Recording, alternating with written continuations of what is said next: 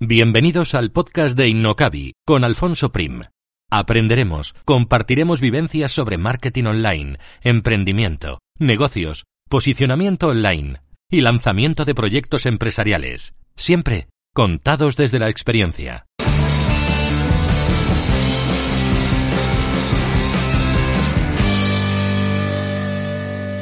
Hoy hablamos con Monse Laviega, CEO y fundadora de Fotografía E-Commerce, una empresa que se dedica a crear contenido audiovisual para tiendas online.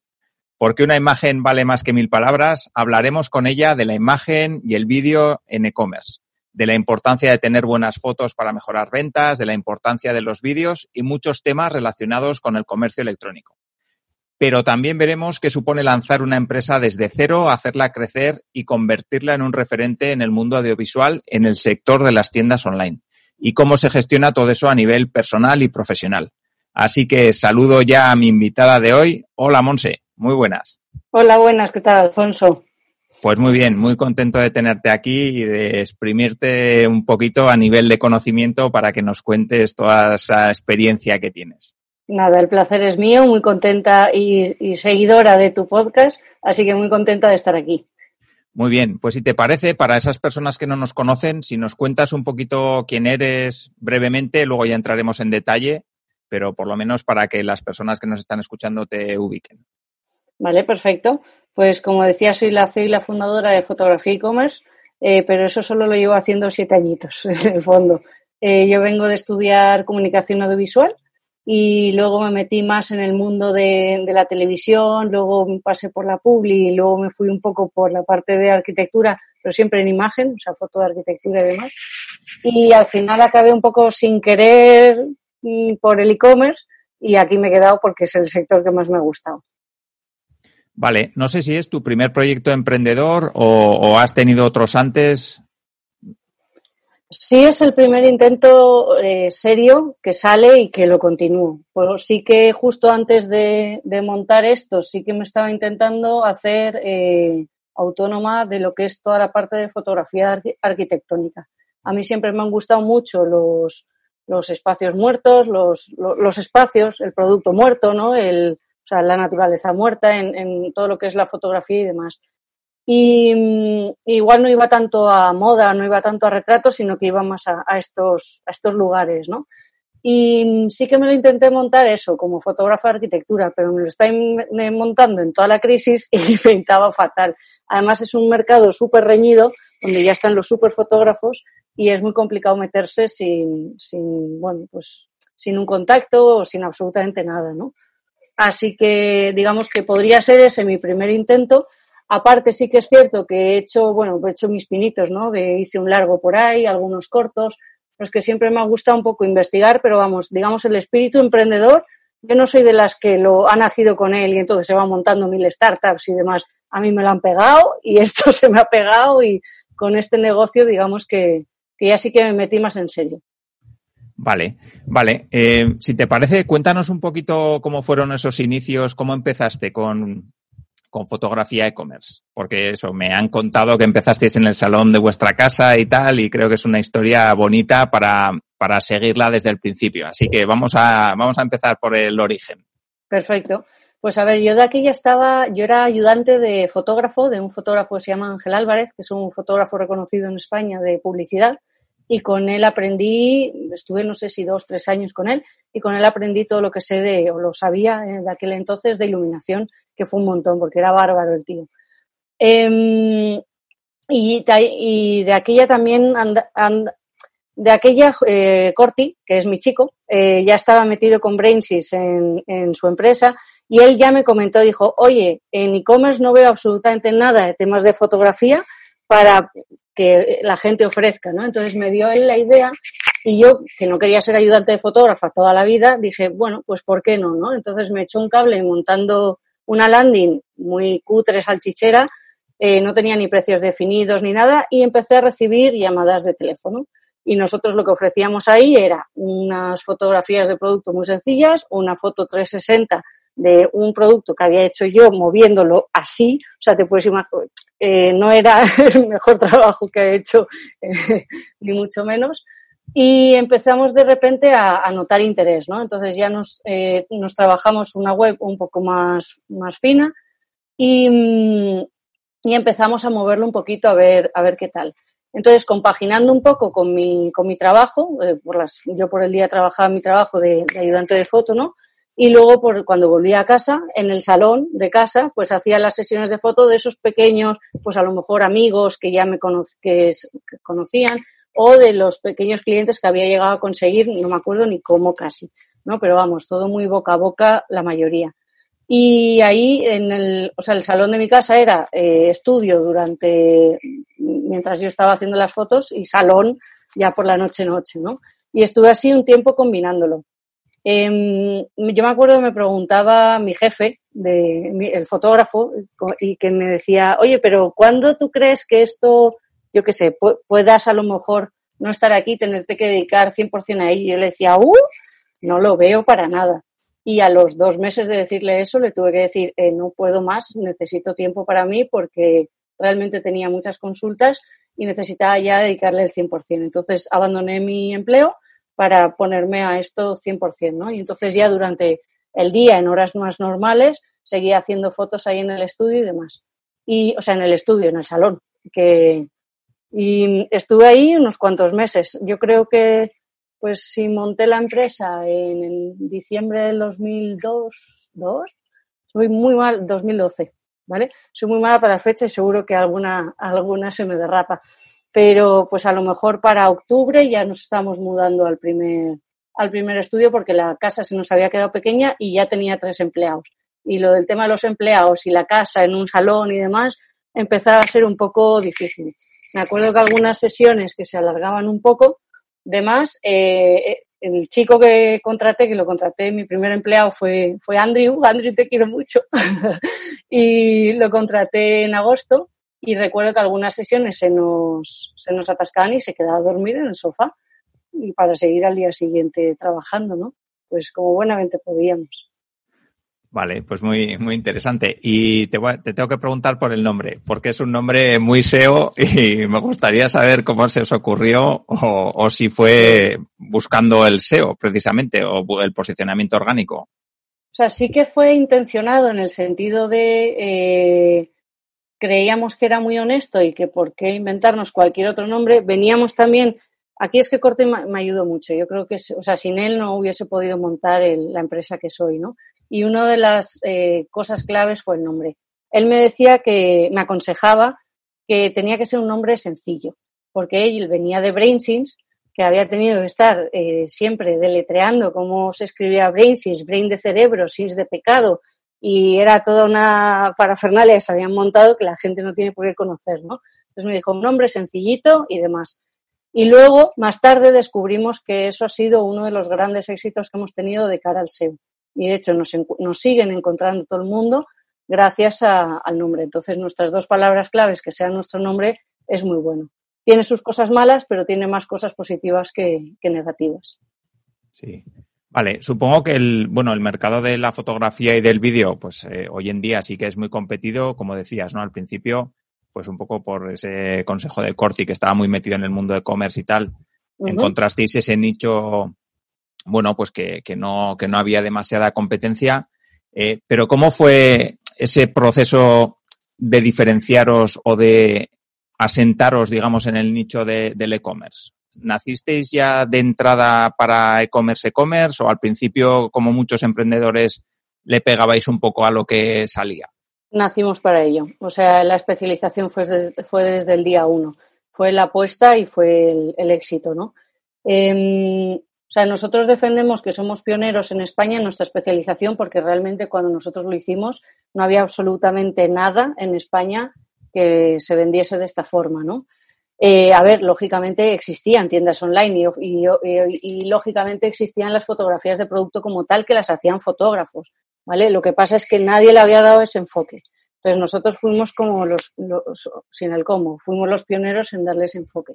Entonces nosotros cuando entramos ya entramos pensando en grandes volúmenes, en hacer varias fotografías por cada artículo, normalmente un catálogo offline, es decir, físico, pues a lo mejor si tienes un catálogo de zapatos, le haces una foto a cada zapato y como mucho le haces algún detalle de alguna cosa, algo en concreto para destacar, pero no, no está tan pensado para una ficha de producto, para navegación en web, para, ¿no? Eh, tiene como algunas características.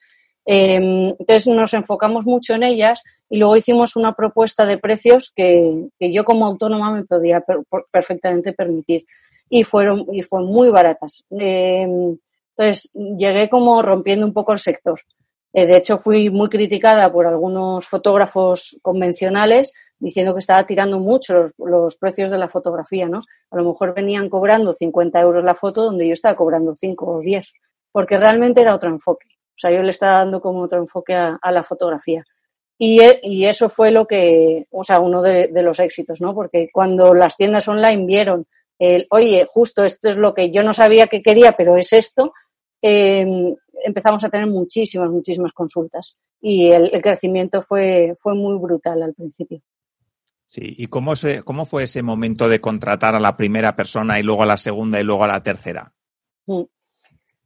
Pues em, yo veía que la, o sea, llegaba a un punto, yo, yo hacía las fotos, ¿no? Yo soy, yo era fotógrafa, digo era porque ya no hago ni media foto, pero vamos, yo hacía las fotografías, entonces me llegaba un catálogo eh, y por, aunque fuese pequeñito, pues de 20, yo que sé, 20 fotos o, o incluso si fuese de más de, de mil fotos, me acuerdo que aquella era como mil fotos y era como una barbaridad, eh, yo tenía que estar haciendo las fotos, pero a la vez me sonaba el móvil y entonces era de, un, de alguien que me estaba pidiendo presupuesto o que un cliente venía a la sesión y lo mismo, tenía otro esperando para no sé qué de retoque.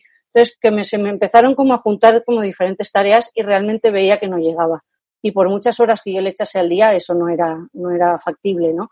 Entonces, yo contraté un ayudante para poder ir más rápido. Eh, durante el día. Y en el momento que a lo mejor yo tuviese que coger el teléfono, pues que él pudiese seguir disparando las dos fotos que no iba a hacer mientras cogía el teléfono. Y yo de ya no sabía nada, ni de contratos, ni de nada. Entonces hice un, o sea, yo creo que el contrato más raro que he hecho en la vida fue este primero, con el sueldo peor pagado que he pagado en la vida. No sé si eran 600 euros por una jornada completa, totalmente explotado. Pero era un chico un poco igual que yo, ¿no? De, bueno, pues no tengo nada mejor que hacer y venga, vengo a echarte un cable. Luego, por supuesto, eso ya cambió, pero, me acuerdo que hicimos un contrato de formación para que me saliese más barato, ya no sé ni cómo, ni cómo va eso, pero y, y con esta persona me entendí muy bien. Eh, la verdad es que enseguida eh, fui pues a la, la típica, ¿no? De, eh, oye, pues sigue tú con esto, voy a atender esta llamada y ver que cuando volvía estaba hecho. Digo, ah, pues espera, coge un poco más y ahora un poco más. Y entonces como que vas delegando un poco sin querer hasta que dices, oye, quédate aquí ya todo el día que yo voy a hacer otra cosa. Entonces ya vas como poco a poco, ¿no? Y luego pasó lo mismo, pues otra vez. De repente los dos estábamos absolutamente eh, ahogados en trabajo. Oye, pues yo creo que aquí hay trabajo para una tercera persona. Vamos a ver si alguien nos puede echar un cable a retocar. Y la tercera, cuarta, y así empezaron a llegar poco a poco. Vale, o sea, y, fue, pues eso, fotógrafo, luego alguien que retocara fotos, eh, que supiera hacer fotos. O sea, al principio estáis muy centrado en fotos, ¿no? ¿Y, vídeo también hacíais o no? ¿O vídeo, el vídeo ha entrado después? El vídeo, sí, además me ha costado, porque yo como venía de la tele, el, de, de, la tele y del cine y de un mundo que es muy cerrado y muy diferente a todo el e-commerce y de cada vez que tenías que hacer un vídeo tenías que liar a 20 personas, sobre todo pensando en el cine, para poder hacer algo, lo frustrante que era trabajar con gente que a lo mejor pues era un poco que tenías que andar tirando de ellos y venía un poco frustrada del vídeo y dije, de hecho fue uno de los motivos por los que yo estudié luego fotografía, me hice un máster en EFTI y estudié fotografía cansada de, tanta tele y cansada de tanto vídeo, ¿no? Entonces me enamoré de la foto fija y me interesaba la foto y a mí no me interesaba nada el vídeo. Y fue más tarde cuando incorporé a uno de los fotógrafos, pues no sé si hace tres años o así, o sea, más o menos reciente, uno de los fotógrafos que incorporé en plantilla que ya sabía de vídeo, ¿vale? Y, y los clientes nos empezaron a preguntar por vídeo, entonces ya me obligué, dije, te tienes que, calmar con el vídeo y, y, hacer las paces y ahora estamos a tope con el vídeo y demás, por suerte a mí no me toca hacerlo, así que pero no me he tenido que reconciliar del todo, pero vamos, en, en realidad soy una enamorada del formato, lo que pasa es que como técnico pues no, no lo disfrutaba mucho, ¿no? Pero lo disfruto mucho en la posición de ahora. Vale, y volviendo un poco a la parte de negocio, eh, ¿cómo dais a conocer fotografía e-commerce o tenéis o yo qué sé, o por el nombre tuvisteis la, el acierto, por decirlo de alguna manera, de elegir ese nombre y el SEO os ayudó un montón, o elegisteis otros canales que os funcionaron muy bien, otros que os funcionaron mal. ¿Cómo fue un mm. poco ese dar a conocer el proyecto? Pues fue un poco un mix del nombre y sobre todo también, o sea, me ayudó mucho que Corti ya estuviese metido en el sector. Entonces, porque él ya iba a eventos, montaba muchos eventos él con Brainsys, tenía sus su, con Beers eh, y demás. Y luego el sector se nota y lo puedo seguir diciendo en presente, se nota que es un sector que es muy nuevo. La gente está súper abierta a compartir, es un sector que el compartir es bueno, que la gente escribe blogs de, con sus números y sus negocios. O sea, no, no, es tan reticente pues como otros sectores que están más viciados, como pueda ser el cine o como pueda ser la publicidad, donde es, no, no, esto es mío, me lo guardo para mí, no quiero que tú lo sepas porque... Entonces me encontré con que aquí era todo más happy power casi, ¿no? Por así decirlo, y que los contactos eran mucho más sencillos de, pues eso, tú te ibas a un evento y te presentaban pues al que tenías al lado que podía ser el de Carrefour perfectamente o el del que, bueno, he dicho Carrefour porque me ha venido a la cabeza, pero vamos, quien fuese, ¿no? Entonces es bastante, es como más plano. Entonces eso para empezar ayudó. Luego el, el tema de poder saber ya, o sea, no es lo mismo decir, venga, me meto a este sector, no sé ni por dónde empezar, que ir un poco de la mano de otra empresa que ya se está moviendo a nivel de marketing y decir, oye, pues a todo lo que vayas voy a ir yo, más todo lo que se me ocurra a mí. Entonces empezamos un poco así. Y luego, donde tuvimos nuestro primer boom fue en una feria. La primera feria de, especializada en comercio electrónico eh, que fuimos fue Omespo y tuvimos un stand que compartíamos con una empresa de retoque que se llama Pro Retoque. Es el stand más pequeño que he tenido yo en toda la historia de foto e-commerce, pues no sé si serían dos metros cuadrados y compartido con una empresa, es decir, un metro cada uno y, en una mala ubicación, pero claro, eran 500 euritos de stand y yo es lo que me podía permitir, no me podía imaginar absolutamente nada diferente. Pues cuando llegamos ahí, como teníamos menos de seis meses de creación, no había absolutamente nada creado de, temas de foto para e-commerce y demás, eh, nos vimos con cola en el stand. Yo recuerdo de llevarme dos tacos de tarjetas así, de, y no eran posibles partners que a veces te aparecen ahí y luego no haces nada con ellos. Era todo deal, deal, deal, deal, deal, muy valioso. Y, cola, teníamos cola para, haciendo la gente en stand para esperar a hablar con nosotros. Y fue muy impresionante. Y eso nos pegó un petardazo. Y ahí fue ya cuando nos cambiamos a, a una nave, nos cogimos un estudio porque ya la casa se queda pequeña, ya no solo por los empleados, sino por las cosas. O sea, somos, es un, es un negocio que ocupa un poco de espacio. ¿no? Y, y me he perdido. No sé si te contesta la pregunta. Sí, sí, eso, estábamos hablando de los canales que mejor te habían funcionado, que eran ah. el SEO y, por supuesto, la feria esta que comentabas. Claro, la feria fue, fue un buen punch. Siempre hemos, nos hemos movido a través de eventos. Esto es una cosa que hemos hecho desde el principio y seguimos haciendo hoy en día. El boca a boca funciona muy bien, el conocer a la gente dentro del sector funciona muy bien. Y, y todo lo que puedas, y lo que no es evento que esté en tu ciudad, pues intentar estar de alguna otra forma entonces, todo lo que tenga que ver con e-commerce, que no hay tanto en, en, España, o sea, que pueda haber 10, 15, 20 eventos al año, intentar estar en todos ellos de una forma u otra. Entonces, siempre andamos, actualmente, por ejemplo, andamos siempre cerrando colaboraciones para intentar, oye, yo te cubro el evento con fotos, déjame estar como un patrocinio. Entonces, intentamos siempre ir con, con la parte humilde, ¿no? De intentar gastar lo menos posible, pero hacer el máximo ruido posible. Eso y el SEO, pues nos ha ayudado, nos ha ayudado bastante. Vale, muy bien. Y ahora, bueno, pues eso, lo que comentabas, estáis ya en una nave grande de, bueno, de muchos metros cuadrados. No sé, si nos quieres contar un poquito ahora hasta qué dimensión habéis llegado. Pues eh, cuando nos fuimos de mi casa, nos fuimos a una nave que estaba en Villa y esta era de 250 metros cuadrados y demás, y era una nave, nave. Y ahí estuvimos pues un par de años. Y lo mismo, cuando se nos quedó pequeña, nos vinimos a la que estamos ahora y es un estudio que está en Leganés de 500 metros cuadrados. Eh, nos sobra espacio, todavía no lo hemos llenado, pero hay en algún pico de, nosotros somos de picos de trabajo, y hay algún pico que realmente todos los metros han estado ocupados, pero vamos, no, no espero no mudarme en muchos años todavía.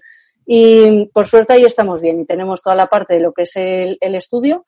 Eh, en su día yo empecé con unos, unos foquitos, unos flashes y yo de fotógrafa, pues actualmente tenemos, pues no sé si serán podemos llegar a tener cinco sets de fotógrafos eh, puestos simultáneamente para poder ir haciendo fotos. Tenemos una plantilla de unas 10 personas y en esa plantilla pues estamos, están los fotógrafos, los retocadores, hay gente en producción que viene a ser un poco project manager y un poco gestión de almacén. Luego está comercial y luego estoy, bueno, y luego está plancha, como hacemos mucho textil, todo el textil que nos llega al estudio, tenemos que sacarlo de las bolsas, percharlo, plancharlo y fotografiarlo, ¿no? Entonces hay una persona de plancha específicamente y luego estoy yo. Entonces con eso pues hacemos nueve, diez personas y esa es como nuestra plantilla de todo el año. En vacas flacas y vacas altas, eh, gordas, son las que mantenemos todo el año.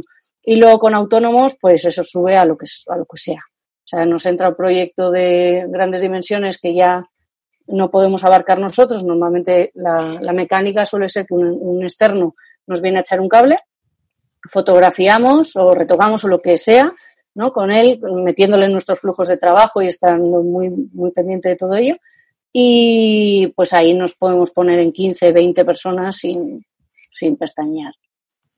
Vale, hablando un poquito de la importancia de la fotografía, que bueno, eh, seguramente eh, será difícil encontrar una persona que no sepa que, unas buenas fotos en una, en una web eh, son importantes ¿no? a la hora de la venta, a la hora de bueno, pues la apariencia física, de la usabilidad, de todo.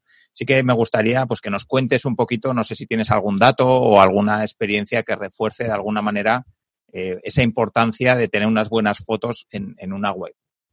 ¿Cómo, ¿Cómo, lo ves tú el tema? datos, o sea, yo los números siempre me patinan. Si me patinan las fechas, imagínate los porcentajes y demás. O sea, soy, siempre he sido de arte yo. Entonces los números me llevo fatal con ellos. Entonces nunca retengo datos. Pero en líneas generales, o sea, se puede decir que la fotografía dentro del e-commerce, dentro de una ficha de producto, es la principal em, herramienta de conversión. ¿Vale? Primero, lo que más convierte en una ficha de producto, primero es la foto o el contenido visual. Ya luego pueden entrar otras cosas como es eh, el precio, el texto, las valoraciones, pero lo primero que ves es la fotografía. Entonces, yo, yo recuerdo cuando empezaba a hablar en las charlas o en las entrevistas, cuando empecé con el negocio, yo me acuerdo que tenía que convencer a la gente de que la foto era importante para, para Internet. Oye, pero si es que vas a montar una zapatería online, eh, tú cuando tienes una zapatería física, lo que tienes es un escaparate, eh, una estantería sin polvo, con los zapatos apropiadamente ordenados y lo tienes todo ahí. Entonces el cliente llega, lo coge, lo prueba y demás. En un online no tienes nada de eso. Entonces lo que tienes para enseñar un poco tu producto, tu escaparate son las fotos.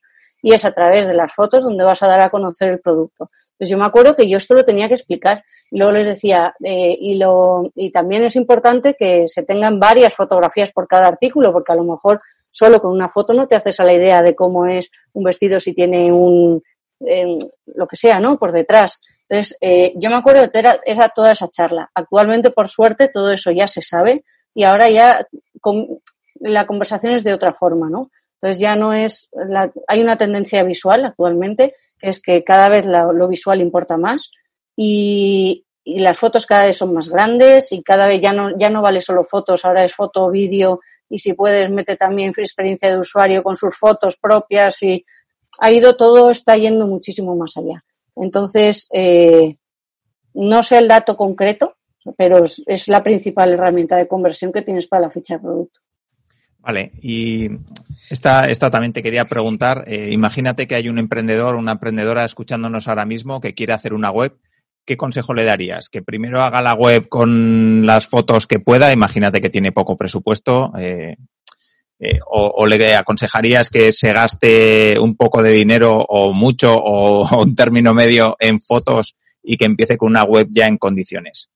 Porque claro, también entiendo que al principio, pues cuando empiezas con un negocio tampoco sabes muy bien cuáles son las mejores fotos ni, ni qué es lo que quieres poner en la web salvo que tengas muy pocos productos. ¿Qué, consejo le darías a esa persona que, no sabe si gastarse el dinero en fotos o no todavía? Mm.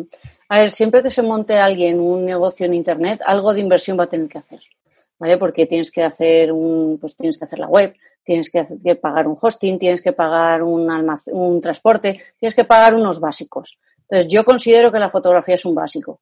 Si te, apañas bien con las fotos y sabes hacer fotos y te van a salir con un aspecto profesional, dale, o sea, sin problema. De hecho, nosotros este mes hemos sacado una guía de cómo hacer fotos desde casa para intentar ayudar a la gente ahora mismo. Yo no sé cuándo saldrá este podcast, pero vamos, ahora mismo estamos viendo todo lo del tema del COVID y hay mucha gente mm, con muy mala expectativa de qué hacer ahora que tengo la tienda cerrada, me voy al canal online, pero yo no tengo un duro. Entonces, esta gente, pues bueno, está saliendo como buenamente puede. Y algunos que no se pueden permitir el lujo de poder contratar unas, unas fotografías profesionales, entonces lo hacen ellos. Mi consejo es que en el plan de negocio, por muy pequeñito que sea y muy humilde sea, que haya por lo menos una partida de, de que haya unas fotografías profesionales. Otra cosa es que digas, venga, pues como estoy empezando, no me voy a liar a, hacer fotos, vídeos 360 y las mejores campañas de publicidad, pues empieza con algo sencillo. ¿Que no tienes mucho? Pues bueno, algo sencillo. Son pagables, o sea, las, este tipo de fotos son pagables. Entonces, simplemente lo que hay que el, el, problema de, de muchos emprendedores es que no tienen en cuenta los gastos que supone un negocio, ¿no? Y a lo mejor hacer las cosas mal al principio implica gastarte más dinero después porque dices, venga, me ahorro de aquí, pero en el fondo, si te ahorras de aquí, pues a lo mejor le estás dedicando un tiempo que, a lo mejor podrías estar dedicándole a, pues a, comercializar tus productos de, mejor forma y se lo estás dedicando a hacer unas fotos que a lo mejor no son apropiadas o que luego te van a dar problemas porque te van a devolver los clientes, oye, es que este color del rojo no es el color de que me ha llegado y tú ya es que la foto la hice yo. Entonces eso como que no, entonces, los problemas surgen después. A lo mejor matas el, el, problema en el momento, pero luego tendrás, a lo mejor tienes el problema después. No hay gente que lo resuelve, ¿eh? Yo no digo que sea imposible y que sea imprescindible tal, pero mi consejo sería por lo menos una pequeña partida tenerla contemplada. Vale, vamos a pensar que hay una persona escuchándonos allá afuera que tiene una tienda online que quiere cambiar las fotos eh, de sus productos y tal, ¿cómo sería el proceso que tiene que seguir? Eh, ¿Os manda producto? Cuéntanos un poquito qué, cuáles son los pasos que tendría que dar. Em, lo más común, y sí, lo más común es que nos manden los productos al estudio. Eh, normalmente la mensajería la tienen resuelta, entonces, o la tenemos resuelta nosotros, o sea que eso no es un problema, y nos lo manda desde cualquier parte de España. Entonces ahí lo que hacemos es, en el momento que recibimos el producto, lo definimos, cómo tiene que estar el zapato, el bolso, la modelo, el textil, lo que sea, o el calabacín, si estamos fotografiando la alimentación, cómo tiene que estar colocado. Entonces se define un poco todo el proyecto, si ellos no saben les echamos un cable con todo el proceso, se fotografía, se retoca, se valida y una vez esté todo ok se devuelve el producto. Es un poco así y normalmente se cobra por, por fotografía. Entonces nosotros como vamos a volumen, eh, pues dependiendo un poco del tipo de fotografía que se haga, si es una foto de producto sencilla o si es un poco más compleja, o si es un vídeo, o es un bodegón o un 360 o bla, bla, pues se hace un enfoque u otro y tiene un precio u otro, pero vamos, que normalmente se cobra por unidad, por foto o demás. Vale, vale. Y tú que te mueves mucho en el mundo e-commerce, vamos a salirnos ahora un poquito de la fotografía. Eh, ¿Cómo ves eh, que se está moviendo todo esto con todo el tema de Amazon, que si canibaliza algunos e-commerce, que si ahora pues puede ser buen momento para montar un e-commerce, otros dicen que no. ¿Cómo, lo ves tú que te mueves mucho en este sector? Mm. Está claro que hay una gran tendencia, bueno, más que tendencia, que es una realidad que ya está aquí, ¿no? Sobre los marketplaces. Cada vez hay más, eh, los marketplaces acaparan más el porcentaje de ventas en, eh, de transacciones, de ventas de, en comercio online y no es para hacerlo de, apartar, ¿no? O sea, no, no es para ignorarlo, ni mucho menos yo creo que puede seguir teniendo, o sea, que tiene sentido, y muchas marcas que lo demuestran, que tiene sentido seguir teniendo una marca propia y estar fuera de los marketplaces, pero ahí tienes que aportar cierto valor, ¿vale? Entonces, si eres una marca propia con unos valores fuertes, pues como Blue Banana, no sé si la conocéis, pero es una marca de temas de ropa, de aventuras, tiene una apuesta de valor muy clara, no hace, o sea, ya la gente que quiere algo de Blue Banana se va a la tienda directamente, ¿no? O sea, lo importante es hacer marca. Entonces, cuando vas a hacer marca o minimalist brand, por ejemplo, tiene también una, es una marca muy poderosa que, que van para el mundo de startups o Muroex o se me ocurren, yo creo que ellas eh, tienen eh, su mercado, ¿no? Y su hueco perfectamente validado como, como e-commerce. Ahora, que sales con una marca de gafas, de gafas porque lo que sea, pero vamos, con una marca de un producto y no vas a tener una apuesta de valor, eh, digamos, eh, fuerte y que vas a ser uno más, pues te va a costar mucho. Te va a costar mucho porque la, hay muchísima competencia y luego eh, pues es muy complicado. Entonces, a lo mejor ahí, pues en Marketplace, pues tienes un, una buena cabida. Luego, los Marketplace son más complejos de lo que parecen de cara a los proveedores que entran ahí, ¿no? eh, de calcular cuánto, cuánto si es rentable o no rentable vender a través de Marketplace, tiene sus riesgos, que todo el mundo los conoce, ¿no? De si Amazon te copia el producto cuando funciona, o si esto en cualquier momento Amazon, pues como ha pasado con el COVID, dice, oye, yo no reparto a ninguno de estos, y si estás dependiendo las ventas de ahí, eh, pues es que te hace un gran agujero. Entonces tiene sus riesgos. Sin embargo, también tiene sus virtudes. Nosotros tenemos algunos clientes que tienen su marca propia y funcionan muy bien en e-commerce y en paralelo tienen sus canales de venta de, marketplace y les funcionan los dos muy bien.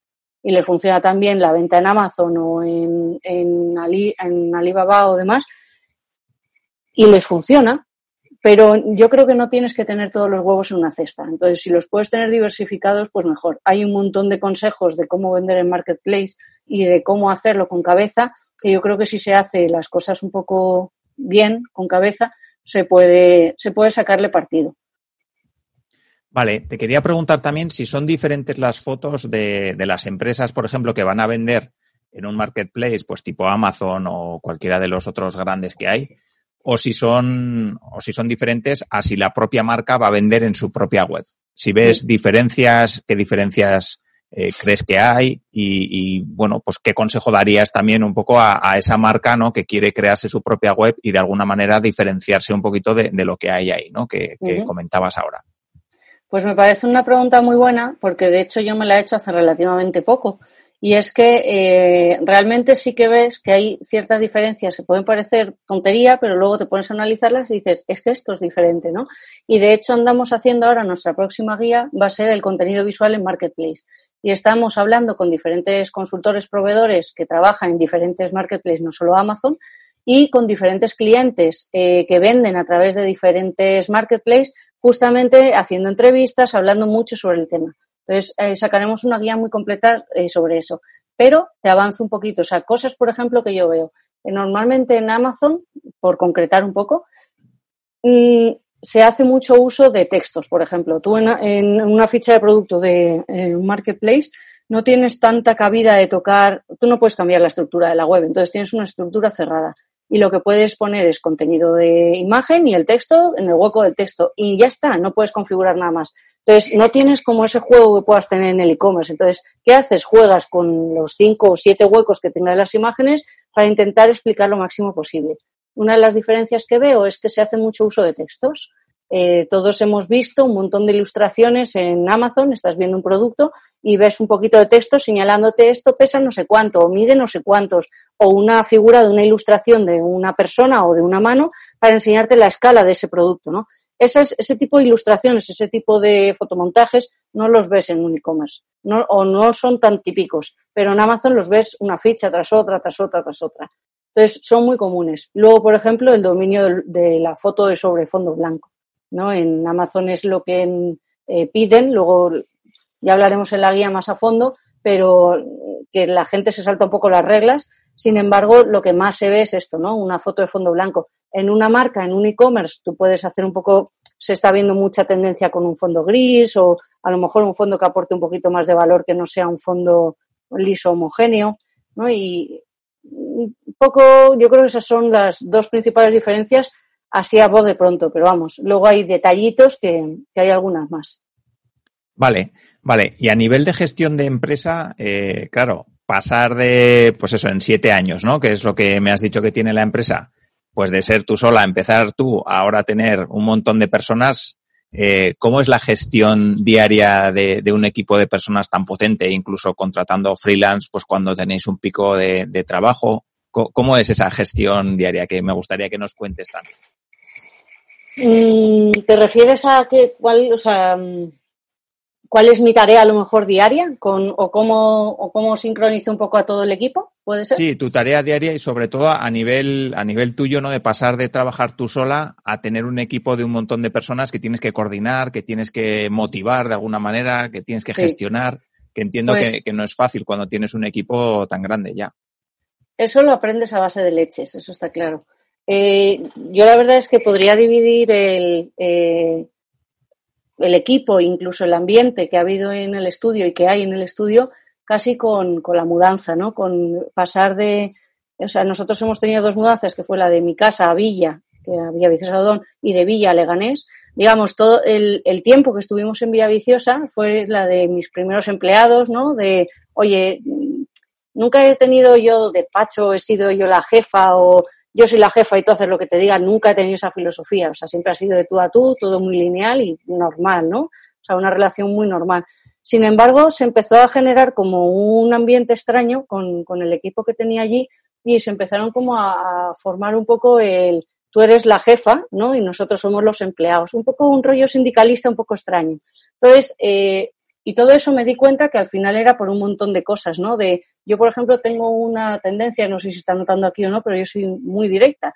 Y siempre eso nunca me ha dado problema porque yo no mandaba a nadie. Pero claro, si tú eres muy directa, no mides a lo mejor tus palabras y, eh, y no sabes muy bien cómo gestionar al equipo, pues eso empieza a enraizar algunos pensamientos y eso, si no, los, no lo gestionas bien, pues empieza a formar ahí una bola de mierda que se empieza a hacer muy grande y luego cuando te das cuenta diciendo, ¿por qué esto es así? Lo analizas y dices, creo que es un poco tarde, ¿no? Entonces, eh, ahí eh, hice como mucho análisis también de uno mismo, ¿no? De cómo me puedo comunicar yo mejor para que cuando tenga que echar una bronca, ¿no? Pero cuando tenga que hacer una crítica al equipo, cómo hacerla para que no sea todo eres inútil, ¿no? No decía eso, ni mucho menos, pero que no se transmita eso y poder poner como mucho en valor el, a la persona, además. Entonces me costó mucho llegar a eso, pero al final lo conseguí. Lo conseguí a base de, a ver, que somos personas, entonces cualquier, o sea, eh, creo que es lo más difícil, eh, quizás dentro del negocio, que es eh, gestionar el personal, ¿no? gestionar las personas, las emociones de cada uno. No todo todos los días uno tiene el mejor humor o la mejor disposición, la mejor, uno mismo y el empleado también, ¿no? O sea, tus compañeros. Y tienes que lidiar con todo eso. Y, y también el, poder decir, oye, tú no eres bueno en este equipo y pues no tienes que estar aquí. O a lo mejor no, no es la actitud que necesito de ti para el resto del equipo. Entonces, un poco con ese ejercicio de cosas que vas leyendo, de experiencia también de otros emprendedores, ¿no? Que te decían de, pues bueno, consejos, ¿no? De otra gente. Yo me apoyo mucho siempre en, pues en escuchar a los demás también, oye, cómo lo haces, cómo lo, cómo lo dices, cómo lo tal. Y mucha reunión de equipo, de, oye, yo quiero hacer esto de esta otra forma, ¿no? ¿Os dejáis o me ayudáis? O... Y apoyándome mucho también en mi propio equipo, pues logramos empezar a cambiar ese, ese, digamos, ese rollito que había y ahora puedo presumir desde por lo menos desde que estamos aquí en esta nave de Leganés, no sé si llevaremos ya tres años, o sea, da gusto ir a trabajar. O sea, el, el equipo está feliz. Es un equipo súper feliz, se quiere un montón, nadie se va, pues están todos en general contentos. mira con sueldos muy normales, tirando a bajitos. ¿vale? Porque el e-commerce, una de las cosas malas es que vas a precio. Entonces, todo va a precio, ¿no? Y mm, tenemos, la verdad es que hemos montado una familia. Lo que hay ahora mismo es, es un equipo profesional muy bueno y todo a base de mucha transparencia, mucho hablar con el equipo, eh, mucho comunicarnos. Eh, nosotros hemos tenido en el negocio, hemos tenido nuestros sustos a nivel de negocio, de, uy, esto no sé si sale, no sale, pues ser muy transparente siempre con los números, dar mucha confianza al equipo, delegar cuando se tiene que delegar y yo creo que al final entender que somos personas y que ellos también entienden que tú eres persona y que te equivocas y cuando te equivocas pedir perdón y, y hacerlo mejor para la próxima vez. Sí, pues eso desde luego es muy grande. Poder estar en un equipo con personas con las que estás a gusto y da gusto ir a trabajar, eso, eso es una maravilla porque supongo que a todos nos ha tocado ir a empresas y a, sitios donde no, no queríamos ir, ¿no? De alguna manera. O sea que, eso es una maravilla. Sí. la verdad es que sí. Y, y ya te digo, como no siempre fue así, todavía lo valoro más. O sea, el haber tenido dentro de mi empresa un propio cáncer, ¿no? Un propio problema de no, yo no estoy a gusto con, con, mi gente, con eso, eso es muy malo. Y se, se nota un montón luego en el, en el trabajo. Entonces, en el momento que se arregló eso, o sea, yo, yo soy feliz, ellos son felices, entonces, pues todo se hace mucho mejor. Muy bien. Pues ya que hablamos de felicidad, si me permite entrar un poco en el terreno un poco más personal, porque me ha dicho un pajarito que estás embarazada y me gustaría saber, pues eso, si hay chicas, mujeres que nos están escuchando que, bueno, que están pensando en lanzar un negocio y, además el tema del embarazo y tal y les puede dar un poco de reparo, que nos cuentes un poquito, pues cómo lo llevas tú, eh, cómo se gestiona esa parte profesional y además tan intensa como la tuya con la parte personal del embarazo, cómo lo ves a largo plazo, cómo, cómo esperas gestionarlo, que nos cuentes un poquito toda esta parte. Genial. Pues yo diría que el embarazo está chupado, en el sentido de que a mí tengo un embarazo bueno, ¿vale? O sea, no he tenido, oyes muchas historias, ¿no? De embarazos que, bueno, pues que, que se encuentran las pobres fatal. Yo no he sido de esas, entonces he tenido, he tenido suerte en ese aspecto. Entonces, lo que es compaginar directamente lo que es el embarazo en sí mismo no es difícil. Ahora bien, todo lo que viene antes y después eh, ha sido, o sea, yo he tenido que hacer sacrificios. Ahí, en el sentido de, yo tengo 34 años y yo por mí hubiese sido madre desde hace mucho tiempo, ¿no? Pero una de las cosas que yo creo que además como mujer tenemos que tener eh, cuidado, o más que cuidado, creo que tener, o sea, eh, la historia de la mujer en el mundo laboral es relativamente corta. Entonces, em, yo todavía tengo hermanas que, pues, a lo mejor no trabajan y se dedican a cuidar a sus hijos. Yo tenía claro que yo no quería ser esa persona. Yo quiero tener, por un lado, mi carrera profesional, quiero ser madre por el otro lado, pero quiero tener esas dos cosas, ¿no? Pues como en general, digamos, eh, lo ha tenido el hombre, por así decirlo, eh, siempre.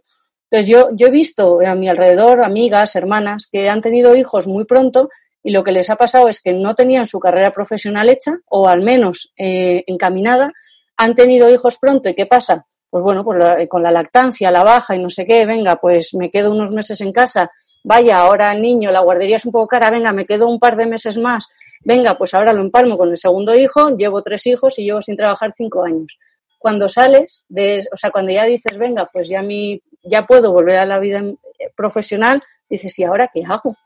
¿Por dónde iba yo? Entonces, a mí eso me daba un poco de miedo. Entonces, eh, siempre, y esto es un valor que, vamos, que comparto mucho con Corti y es también uno de los que me ha ayudado mucho a que esto sea posible, ¿no? El, vamos a colocarnos profesionalmente primero y ya luego vendrá, digamos, la vida personal después. Entonces, yo he tenido que, por así decirlo, o sea, tener esa cabeza fría, ¿no? De decir, venga, esta decisión tiene que posponerse por muchas ganas que yo tenga, todo llegará y si tengo que tener ser madre, pues un poquito más tarde para poder tener mi empresa o, lo que fuese, ¿no? Yo no, yo no iba a montar una empresa, esto fue un poco sin querer, pero por lo que fuese, imagínate que me hubiese ido por la arquitectura, pero ya tuviese un renombre. Entonces, ahora es, me es más fácil enfrentar esto que si lo hubiese hecho hace cinco años.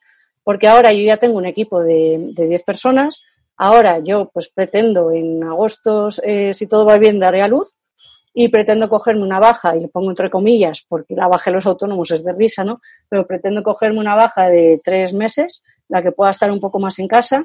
Es posible y mi negocio podría y puede seguir funcionando perfectamente eh, sin mí porque me he estado preparando para ello, ¿no? Tengo equipo que me sustituye y demás. Y luego sé que además yo no voy a estar con tres meses con ordenador apagado. O sea, yo voy a estar todos los días conectada el tiempo que pueda, que son un par de horitas viendo el email, pues viendo el email. O sea, yo nunca me voy a poder desprender de mi otro hijo, ¿no? Que es el, el negocio y al que también tengo tanto cariño. Que...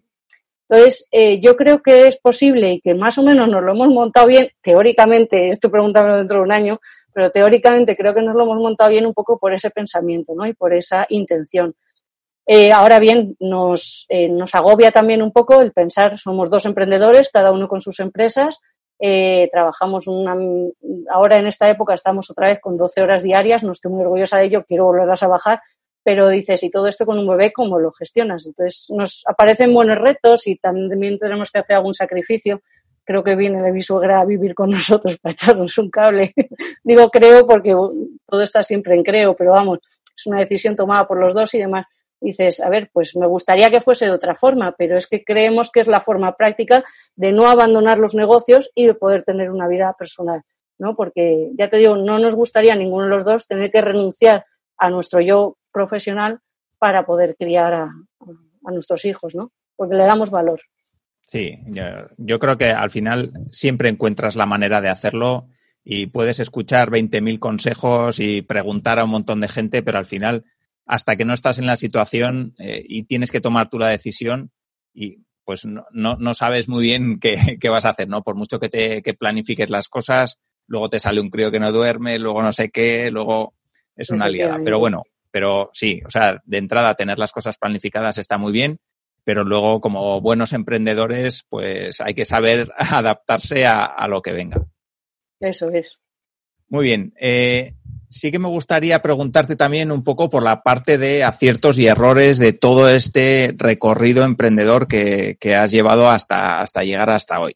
eh, que nos cuentes un poquito pues esos hitos que de alguna manera pues han sido importantes para ti, que nos cuentes pues bueno, eh, aciertos que hayas podido tener de los cuales digas, joder, pues más vale que hice aquello o errores que digas, joder, pues si no hubiera hecho eso, pues quizá me hubiera ido mejor. Ya sé que es difícil hacerlo o, digamos que hacerlo a toro pasado es más fácil, ¿no? Que, que cuando tienes que tomar la decisión, pero, pero sí que, bueno, pues echar la vista atrás, yo creo que eso ayuda a muchos emprendedores que quieren iniciar ahora su, su negocio y, bueno, tener la experiencia de una persona como tú que ya tiene un negocio grande y que con una trayectoria importante, pues creo que puede ser interesante. Mm. Vale, pues eh, a ver, los aciertos yo creo que más o menos incluso los hemos estado mencionando, ¿no? Eh, pues el nombre, el sector, el momento, la empresa, está rodeada de, en mi caso, por ejemplo, pues, eh, o sea, yo tenía un mentor en el fondo, ¿no? Eh, Corti, por ejemplo, sé que es mentor en muchas personas, pues a mí no es, no es menos, ¿no? O sea, a mí me ayuda muchísimo. Entonces, eh, un acierto es estar bien rodeada, que puede ser de tu pareja y sea tu mentor, o puede ser de un mentor que te busques y tu pareja no está en el mismo mundo, o lo que sea, ¿no? Pero al final, yo que no tenía ni idea, yo venía de comunicación visual, de hacer fotos de arquitectura, o sea, de negocio no tenía absolutamente ni idea, de e-commerce tenía aún menos, entonces, eh, o vas un poco alguien que te va guiando o el aprendizaje que tienes que hacer es mucho más difícil, ¿no? Entonces, quizás uno de los aciertos es, es el rodearse de él y también el saber escuchar, ¿no? El, em, que también es, es complicado a veces el, oye, pues idealmente a mí me gustaría esta forma, pero bueno, si me están diciendo esto, analízalo, mira por qué, piénsalo y entonces ya saca tus propias conclusiones de, bueno, pues a lo mejor no, no es tan mala idea y vamos a probar esto, ¿no? Em, y yo creo que en líneas generales, o sea, los aciertos más o menos se saben. Quizás los errores eh, con los que yo más he... O sea, yo, por ejemplo, creo que podría resaltar dos errores gordos. Uno fue, me pegó un susto enorme con los números del negocio. O sea, como justamente yo no sé, no sabía, ahora ya puedo decir que es un poco más, pero yo no sabía de negocio, me, pues casi me la di y casi me, no te digo arruino, pero, pero, pero sí, ¿no? Em, y fue, yo no tenía los números del negocio controlados. O sea, y esto, pues, pues no sé, hace quizás tres años, cuatro años, más o menos, yo seguía contratando personal según, o sea, yo iba tomando decisiones según me llevaba un poco las necesidades que yo veía, pero sin, sin números, ¿no? Entonces, de repente, eh, yo me vi en una situación que, que me pasó, además mi, contable, me acuerdo, la gestoría, me pasó un trimestre o un año me dijo, Mons, estás teniendo números muy malos y me salió un menos no sé cuántos del año o del trimestre. Bueno, dije, ¿y yo qué hago? ¿Y por qué esto está tan mal? ¿Y por dónde se me va el dinero? Entonces empecé a, eh, pues empecé a investigar sobre el tema o me empezó a explicar la gestoría, ¿no? No, es que Monse, tú tienes que tener, es que fíjate todo lo que te gastas en este, tenía un proveedor que se me está yendo todo el dinero por ahí y yo no lo sabía un, eh, y tenía un agujero también en personal impresionante. Entonces, eh, me vi que, que, tenía problemas serios de dinero y ya te digo, no sabía ni por dónde se me iban. El momento en que supe por dónde se iban, pues me asusté y dije, ¿y ahora entonces cómo lo hago? Entonces ahí fue una de las, por ejemplo, primeras reuniones de equipo de, oye, eh, lo siento, me he equivocado, esto lo estoy haciendo fatal, eh, no somos rentables para nada y esto que empecé yo, que era dinero para mí, pues claro, ahora es dinero para muchas cosas y estoy viendo que nos estamos gastando más de lo que, de lo que tal. Entonces, eh, aprendí después eso de, un buen susto eh, que tenía que llevar los números mes a mes. En ese momento creí que era de año en año. Luego me di cuenta que no, que tenía que ser trimestre a trimestre y luego me di cuenta que tampoco, que tiene que ser mes a mes. Entonces, eh, ahora desde hace tiempo los de mi gestoría dicen que están muy orgullosos de mí porque les adelanto un poco de cosas de, no, no, es que esto, vamos a llevar esto amortizado o vamos a llevar tan movimientos, ¿no? Para poder saber dónde están los, los números. Habrá gente que a lo mejor me escuche que diga, pues, pues obvio, si no tienes controlado, pero yo no me di cuenta de, o sea, está, lo tenía delante, me estaba arruinando y no lo sabía, ¿no? Y esto, pues, hasta que, hasta que no te lo encuentras, pues igual era tarde. Por suerte pudimos reaccionar y pudimos cambiar las cosas, pues tuvimos que despedir a algunas personas que, que no estaba dando, tuvimos que cambiar a algunos proveedores que no podíamos estar pagando tanto y hicimos un poquito más de marketing y un poquito más de cual y conseguimos remontar un poquito los números. Pero vamos, ahí, ahí ya te digo, o sea, a nivel negocio, eh, lo de CEO lo aprendí ahí.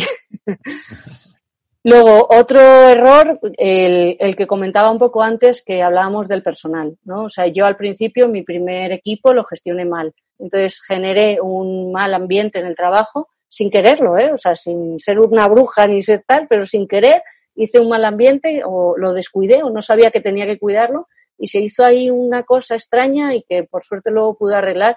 Y cada vez que detecto un problema de, de comunicación, de, digamos, de, que creo que puede llegar a, a ser un, problema de, de, equipo, de ambiente o de lo que sea, lo cojo de raíz. O sea, lo cojo de raíz, me, me siento con esa persona o lo hablo, ¿no? Porque realmente, o sea, creo que es, eh, tuvimos una época ahí mala de que creo que no, que no hay que tener. Y, y ya ahora que no está, pues no apetece, no apetece nada, ¿no? Y luego quizás el tercer error y más reciente, este lo he tenido este año. ¿Qué estamos? ¿En qué mes estamos? Estamos, ah, esto fue el año pasado. Estamos en mayo. Estamos en mayo grabando ahora. El episodio probablemente saldrá en junio, mediados por ahí. Vale. Pues, por ejemplo, el año anterior sí que me di cuenta que eh, llevaba los números mes a mes y veía que mes a mes no estaba saliendo ahí como debería ser. Y, y ya cuando vi una, cuando vi que tres meses consecutivos no tenían que ser los números que tenían que ser, pues ya levanté la mano y ahí pedí a mi querido mentor, a mi director de marketing, ¿no?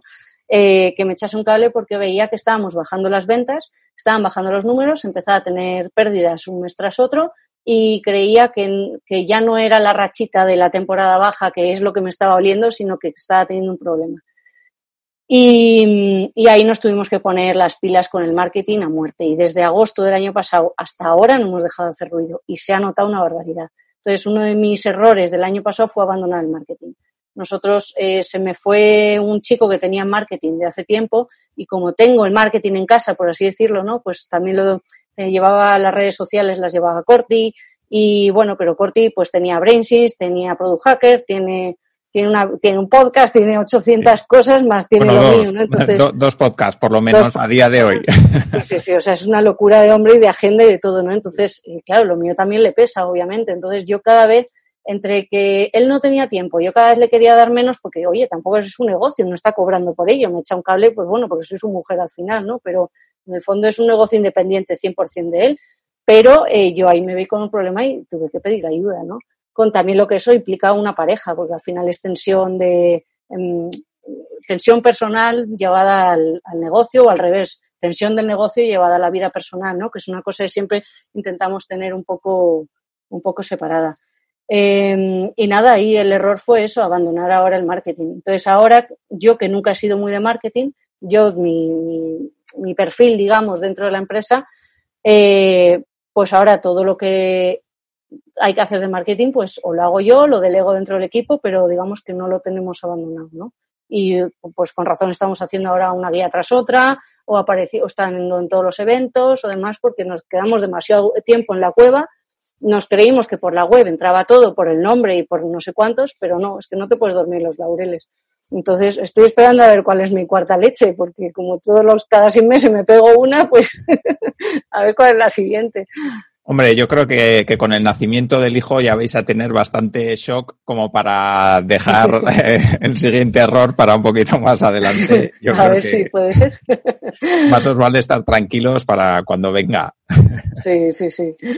Vale, sí me gustaría ya casi para terminar eh, uh -huh. que nos dieras algún consejo para esa persona que está pensando en emprender. Eh, bueno, has dado un montón de errores y aciertos que, que tú has vivido, pero ¿qué le dirías a esa persona que está pensando en lanzar un negocio? Me da igual una tienda online o cualquier otro negocio eh, donde, bueno, pues de alguna manera tenga que, que lanzarse, ¿no? Y arriesgar. ¿Qué, ¿Qué, le dirías a esa persona? Uy, no tengo ni idea. Soy malísima dando consejos. Pues no sé, o sea, que le eche muchas ganas y que mucha perseverancia, que se rodee bien y que, o sea, que no le importe currar, que le guste lo que haga, porque si no le gusta lo que haga, o sea, lo que hace no, no lo va a sacar. Entonces, al final, a ver, un negocio es muy sacrificado. Eh, te quita muchas cosas. Es cierto es que cuando medianamente consigues lo que quieres, va llenando. O sea, hay una cosa dentro que, que llena, ¿no? Y, y bueno, pues eh, tiene una parte de alegría muy buena, pero tiene una parte de riesgo muy importante. Entonces, yo me metí un poco, siempre he sido un poco inconsciente. O sea, no, Eh, y me metí un poco inconscientemente también en esto. No me arrepiento de ello, ni muchísimo menos, porque yo soy muy feliz. Em, quizás si me lo hubiesen contado todo en un principio hubiese dicho, ¡Uh! quizás no, ¿eh? ¿eh? No lo sé, no tengo ni idea que si me hubiese arriesgado o no, pero, o sea, nada, simplemente quizás estar preparado para, bueno, que no todo es camino de, flor de rosas, que hay problemas económicos, que esto afecta a la vida personal, que se tienen que tomar decisiones y, pero bueno, luego también creo que el aprendizaje de uno es muy amplio, o sea, ya no solo a nivel profesional, yo creo que soy otra persona por el negocio que tengo y por el paso a paso que, he ido dando, ¿no? Entonces, a mí, me gusta, me va la marcha. Entonces, si te va la marcha, no te importa echar horas como un condenado como una condenada y te gusta lo que haces, pues adelante. Sí, está claro. Yo creo que un emprendedor, sobre todo eso, tiene que tener en cuenta que es muy difícil separar, aunque lo intentes, ¿no? Separar la vida profesional y la personal. Entonces, vas evolucionando a la vez que vas evolucionando como profesional y como persona también. Quizá en un trabajo por cuenta ajena es más difícil, ¿no? Eso, pero, pero cuando eres emprendedor sí que tienes que tener en cuenta que vas a evolucionar a la vez que evoluciona tu negocio y tú mismo, ¿no? Como, como persona. Eso es. Vale, sí me gustaría ya casi para terminar, ahora sí, que nos recomiendes algún contenido interesante, algún blog, un podcast, un libro, algo que, pueda ser de valor para, las personas que nos escuchan. Mm. Pues eh, te voy a recomendar eh, podcast, sobre todo libros, no sé qué me... Yo he leído muchísimo siempre, pero yo no sé qué me pasa últimamente, que no, no me logro concentrar, se me van los pensamientos, estoy leyendo un párrafo y se me va. Entonces me encantaría volver otra vez a leer y volveré, pero últimamente no estoy muy lectora, así que libros no te voy a recomendar. Y podcast escucho un montón. Eh, por supuesto, tengo que recomendar el de Corti en digital. O sea, ya no es que sea fan, o sea, que lo tenga en casa, sino es que creo que, o sea, realmente se le ocurra y quien lo siga es que, creo que es un contenido digital para quien esté, eh, para quien, esté en, en, general en el mundo digital, ya sea e-commerce o no, que creo que puede ser muy relevante. Eh, también me gusta mucho el podcast que tienen los de Minimalist Brand, que es Open Startups, donde se habla también de negocios digitales e intentan descuartizarlos analizando el funnel y demás. Entonces, a nivel de negocio me gusta mucho también. Y quizás el, el más diferente al sector y el que no tiene nada que ver con digital ni demás es uno que se llama Kaizen, con K ah, y con Z. Eh, que me gusta porque es un formato de podcast eh, de 20 minutos. Yo todos los podcasts me los escucho a uno por cinco o algo así de velocidad. Los suyos no, los suyos me los escucho a uno. Son 20 minutos y son filosóficos. Pero filosófico diría aterrizado, o sea, no de divagar a lo loco, ¿no? Y me gusta mucho porque habla de una gran variedad de temas, eh, los descuartiza, analiza mucho sobre ellos y te puede hablar pues sobre el tiempo, el tiempo temporal, eh, o te puede hablar sobre las personas, o te puede hablar no sé, me parece que hacen unos análisis muy buenos y quizás si tuviese que recomendar uno de los tres, me quedaba con el de Kaizen. Vale, bueno, yo me quedaré con el de Corti, pero sí que es verdad que, el de Kaizen es, es, muy bueno. Sí, y el último, el último episodio que le escuché hablaba sobre el tiempo, que no sé si era el último de la temporada, no, no sí, recuerdo. Ha cerrado temporada ahora. Sí, sí, pero bueno, recomendable 100%. Vale, pues los dejaré en las notas del programa y ya esta sí que para terminar, ¿dónde te pueden encontrar las personas que quieran saber más de ti, que quieran saber más eh, de tu empresa, de fotografía e-commerce? ¿Dónde, dónde pues te pueden encontrar? Pues a mí me encuentran fácil en LinkedIn, es la red que más uso. Twitter no me gusta, así que no me veréis por ahí. Eh, Instagram sí, Instagram Mon eh, La Viaga todo junto y con B. Y luego eh, la empresa es eh, fotografiaecommerce.com, ya hemos hablado de que el nombre lo decía todo, pues ahí el, el, email que hay de contacto eh, me llega a mí. O sea, me llega a mí junto con, con a más gente, pero vamos, que ahí lo veo. Entonces, pero vamos, Monse La Viaga, donde queráis me encontráis y, y con lo que sea para ayudar, pues aquí estamos. Muy bien, pues muchísimas gracias, Monse. Ha sido una entrevista, yo creo que muy chula, con un recorrido emprendedor también muy inspirador. Así que te agradezco un montón este rato que has compartido conmigo y, y bueno, y con las personas que nos están escuchando. Así que gracias. Nada, el placer ha sido mío, me lo paso súper bien, me he reído un montón aquí y, y nada, deseando, deseando escuchar todas las entrevistas que traes, que la verdad es que, que siempre tiene mucha amiga y me apetecen. Pues muy bien, pues muchísimas gracias. Pues a todas las personas que nos están escuchando también, eh, pues muchísimas gracias por haber escuchado el episodio y cualquier duda, comentario o valoración, pues se agradece un montón en la plataforma en la que lo estéis escuchando. Así que desde ya, gracias por si os decidís a, a puntuar esas cinco estrellitas o a dejar cualquier comentario. Así que muchísimas gracias y nos vemos en el siguiente episodio. Un saludo. Si quieres avanzar con tu startup, empresa o proyecto emprendedor, en Innocabi encontrarás la información que te ayudará a conseguirlo. www.innocabi.com